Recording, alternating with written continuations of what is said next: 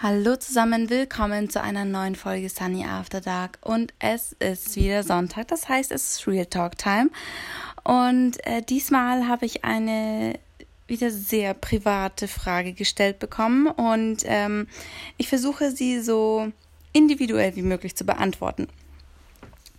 Ähm, ihr merkt auch gleich, warum ich das so sage.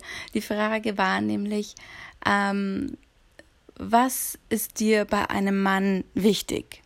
So, ähm, also wie viele wissen ja von euch, dass ich ähm, aktuell keine in keiner festen Beziehung bin und ähm, dementsprechend ist diese Frage eben aufgetaucht ähm, und weswegen ich jetzt sage, ich möchte sie so individuell wie möglich beantworten. Ähm, ich denke, die meisten Menschen haben als so bestimmt, haben bestimmte Werte, die sie vom anderen erwarten, nämlich wie Treue, ähm, Loyalität, ähm, Ehrlichkeit, solche Sachen, ja. Und das ist mir natürlich auch wichtig. Das ist mir aber bei jedem anderen Menschen auch wichtig.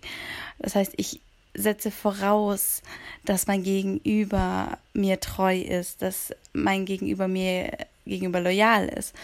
Ähm, und dass äh, jemand ehrlich ist. Also das, ist, das sind für mich halt Sachen, die sind selbstverständlich.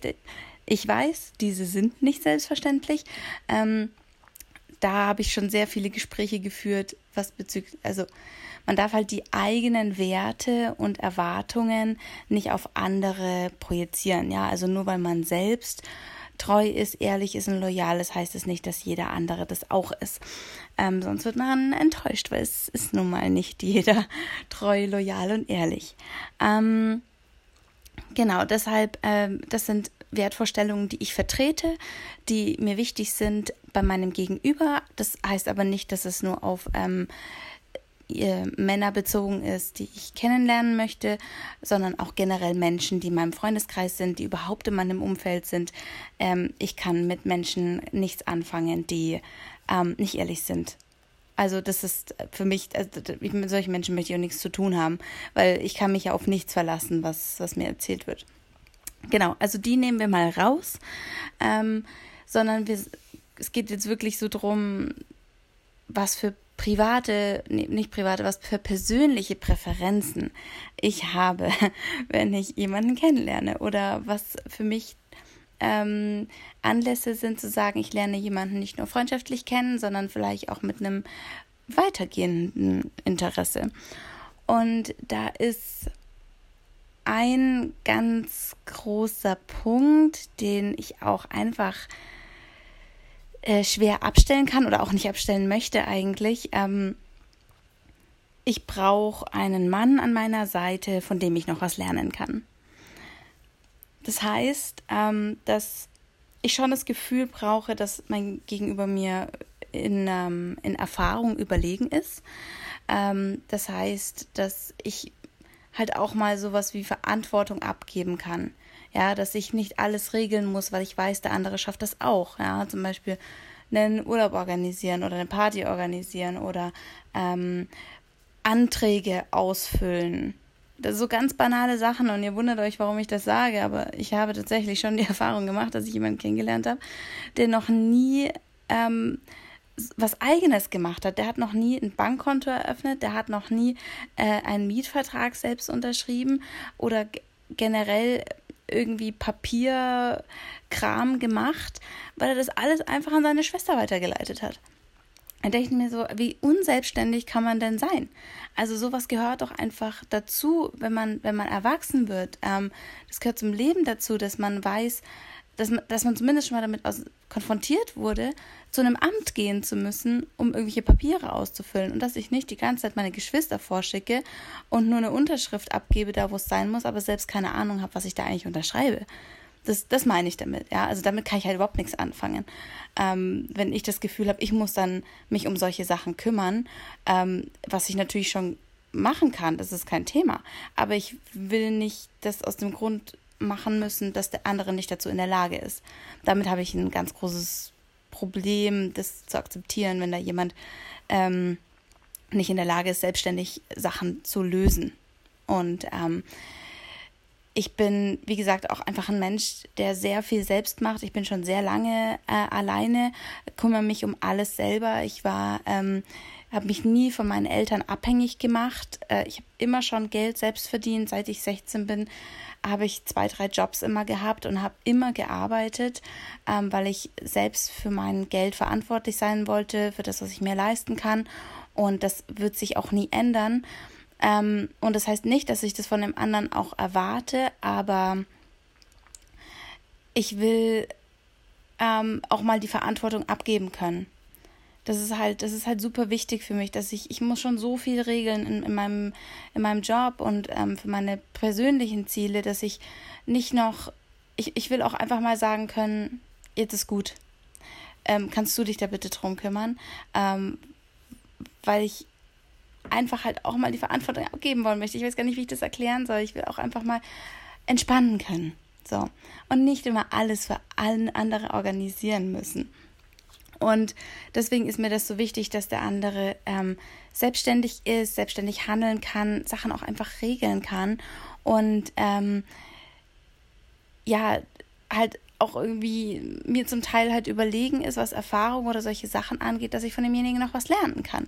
Also das muss nicht unbedingt in dem Beruf sein, es muss nicht jemand sein, der in meinem beruflichen Feld arbeitet und da erfolgreicher ist als ich, sondern das kann auch aus einem ganz anderen ähm, beruflichen Bereich kommen, ähm, wo ich einfach nur andere Sachen vielleicht lerne oder dass jemand ähm, vielleicht einfach nur sportlicher ist als ich, dass ich bei dem noch irgendwie was lernen kann oder dass der mich mitzieht oder dass ich, dass man gemeinsam Sport machen kann, aber halt irgendwie, dass ich da so eine Herausforderung auch dabei habe, ja, so, ich weiß nicht, ob das irgendwie erklärt, was ich sagen möchte. Ähm, und was mir auch wichtig ist, was tatsächlich so ein bisschen mit meinen Komplexen zu tun hat.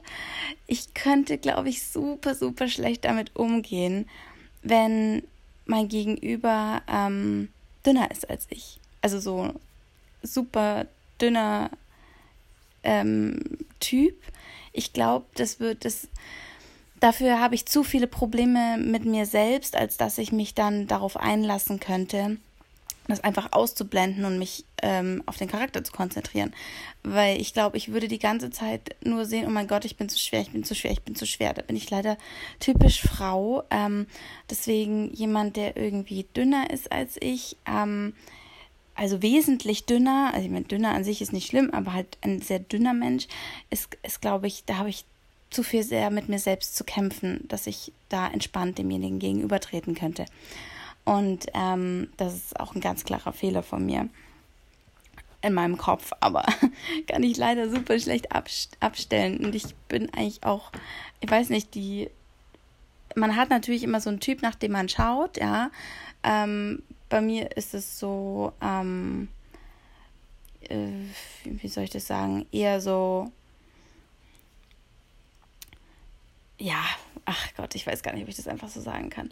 Ähm, also eher so nordische Typen, ähm, vielleicht auch äh, und Amerikaner natürlich, ich weiß nicht, ich glaube, jede Frau schwärmt irgendwie mal für Amerikaner einfach nur.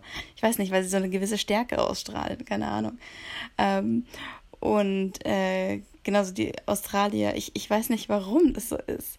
Das ist so ganz komisch, wenn jemand ähm, fließend Englisch spricht. Ich glaube, das ist wieder der gleiche Punkt wie vom Anfang. Wenn jemand fließend Englisch spricht, dann ist er mir in der Hinsicht überlegen. Und das finde ich unglaublich attraktiv. Ich weiß auch nicht, wenn jemand so super fließend Englisch sprechen kann und dann natürlich auch irgendwie attraktiv ist, so vom Grund, also so, so eine Ausstrahlung hat und ähm, irgendwie Charme, dann finde ich das schon sehr, sehr spannend. Also ich ähm, habe da überhaupt kein Problem damit, wenn der äh, mein Gegenüber eine andere Sprache spricht, beziehungsweise Englisch, weil ich kann halt leider keine andere Sprache. Ich glaube, sonst wird die Verständigung sehr, sehr schwierig. Ähm, ich kann zwar ein bisschen Spanisch und ich kann auch Französisch so ein bisschen, aber ähm, ja, ich glaube, ähm, das wird dann nochmal eine andere Herausforderung, wenn es eine andere Sprache als Englisch sein wird. Und ähm, das ist auch, jetzt mal angenommen, du würde nicht ähm, aus einem englischsprachigen Land kommen, sondern vielleicht ist es ja ein Franzose, der aber Englisch kann, dann finde ich das trotzdem sehr beeindruckend, ähm, weil jemand ja auch eine andere Sprache gelernt hat und das so ein bisschen ähm, das Engagement zeigt, dass man ähm, lernwillig ist, dass man bereit ist, neue Sachen zu lernen, dass man ähm, ja da so so einfach offen dem gegenüber ist und jetzt nicht so lebensfaul, würde ich sagen. Also auch Leute, die viel reisen, finde ich unglaublich spannend. Also grundsätzlich äh, finde ich das sehr attraktiv, wenn die Leute was aus ihrem Leben machen und ähm, das auch für mich so ein bisschen Inspiration ist und Motivation ist. Das ist, glaube ich, für mich auch noch relativ wichtig.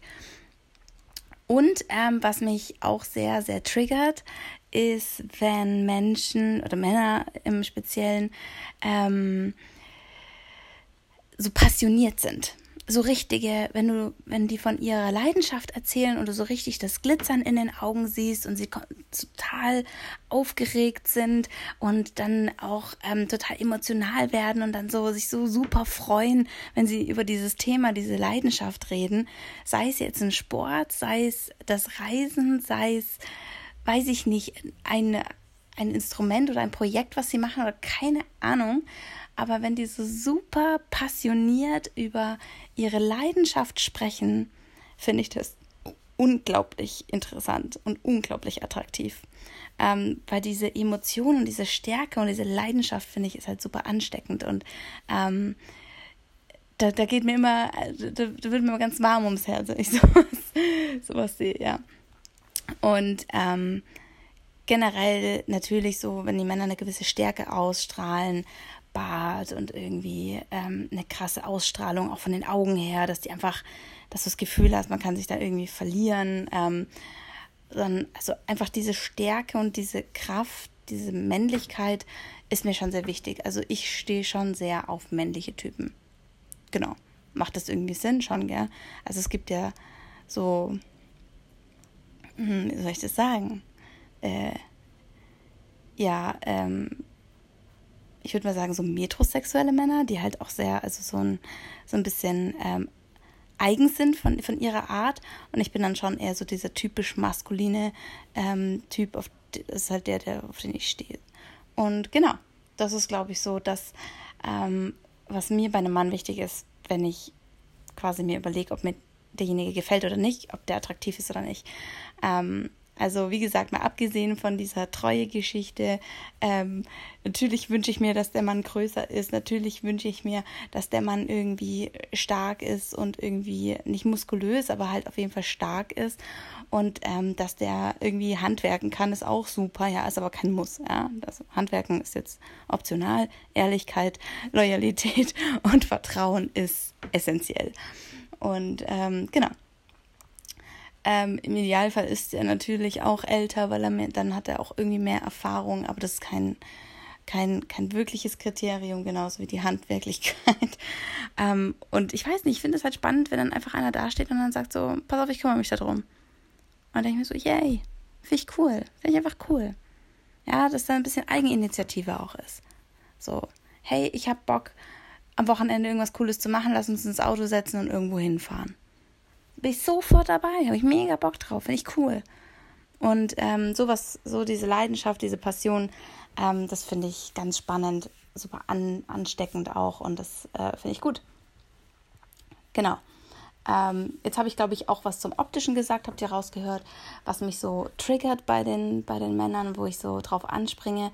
Ähm, habe ich euch, glaube ich, auch gesagt. Ich meine, ich weiß auch nicht, wenn jemand eine Cap trägt, dann bin ich eigentlich auch relativ schnell, ähm, ist meine Aufmerksamkeit dann auch geweckt. dann bin ich ähm, super einfach gestrickt auch einfach.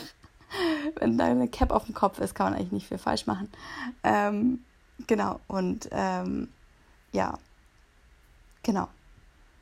Ich finde es cool, wenn sich jemand auch mal traut, Jogginghose zu tragen, aber ich finde es auch sehr, äh, sehr attraktiv, wenn ein Mann irgendwie ein weiß ich nicht, ein Hemd trägt, jetzt nicht unbedingt so ein super schickes Hemd, aber irgendwie so ein Jeanshemd und ähm, irgendwie eine dunkle Stoffhose und so finde ich auch cool.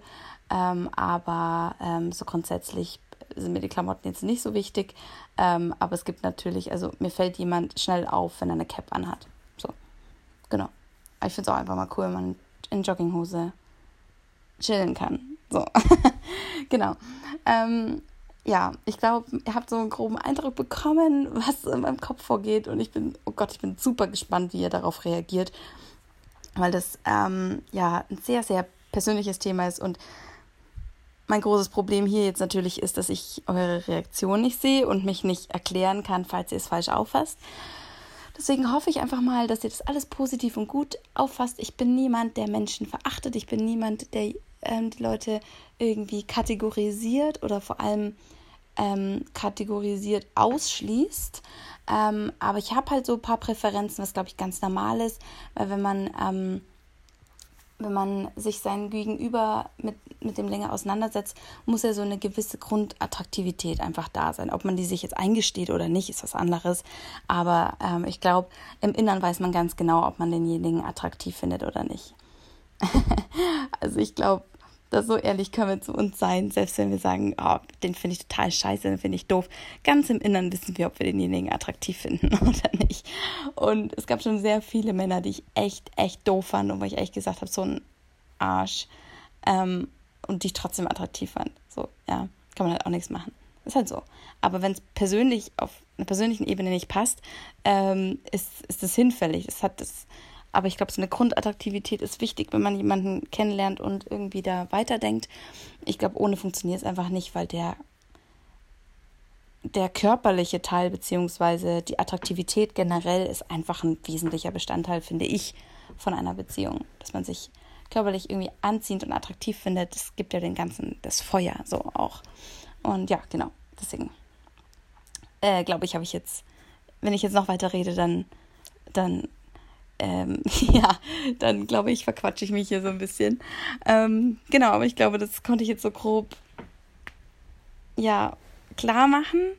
Ähm, ach, eine Sache vielleicht noch, aber ich glaube, das ist auch selbstverständlich. Ähm, wenn jemand unzufrieden mit seinem Leben ist und nichts daran ändert, dann ist das für mich genauso ähm, unattraktiv, wie wenn man nicht selbstständig ist. Also, also wenn man nicht eigenständig Sachen lösen kann. Also wenn jemand sagt, hey, so, wow, ich finde meinen Job total blöd und ähm, finde den kacke, aber ich bin zu faul, was zu ändern, dann kann ich damit nicht lange besonders gut umgehen. Also ich denke mir dann halt so, hey, wenn es dir nicht taugt, dann ändere halt was. Und egal, ob das jetzt ein Jahr dauert, bis du einen neuen Job findest, das ist ja okay, aber ich will nicht, dass du ein Jahr halt nichts tust und mir die Ohren voll jammerst, dann du kannst sie mir gerne ähm, voll jammern, aber dann tu was parallel dagegen. Und das ist so, wenn man so faul ist, dann neue Schritte zu gehen, das ist für mich auch schwierig auf Dauer die Leute da so mitzuziehen. Aber genau. Also wenn jemand unzufrieden ist mit einer Situation, mit seinem Job, mit, mit, seinem, mit, mit seinem Hobby, mit weiß ich nicht was, mit seinem Freundeskreis etc., dann ähm, sollte man sich halt nach einer gewissen Zeit auch überlegen, ob, ob man dann nicht einfach andere Schritte gehen sollte, anstatt dann in seinem ähm, ja, unzufriedenen Leben so ein bisschen zu versauern. Das würde ich halt schade finden. Genau, das mir noch eingefallen. Ja, jetzt glaube ich, habe ich relativ viel geredet und ähm, könnt ihr mir darauf Feedback geben, ob ich mich irgendwie, ob ich da irgendwas jetzt äh, falsch ausgedrückt habe oder so. Das würde mich mal ein bisschen interessieren, weil ich ähm, finde es, wie gesagt, schwierig, wenn ich keine Resonanz darauf bekomme. Aber die Frage habe ich tatsächlich jetzt schon relativ oft bekommen und deshalb, ähm, ja, ist es heute soweit, dass ich darüber spreche. genau. So, ähm, ja, ich hoffe, ihr könnt damit was anfangen. Äh, ich bin wie gesagt, gespannt auf euer Feedback. Wir hören uns morgen wieder bei einer neuen Folge Sunny After Dark. Diesmal wieder ein ganz normales Thema. Ähm, kein, kein Privatleben, kein Blick durchs Schlüsselloch ähm, in, in mein Leben. Und äh, wir hören uns dann einfach, genau, morgen wieder mit einer ganz normalen neuen Folge Sunny After Dark. Ich wünsche euch was. Bis dann. Gute Nacht.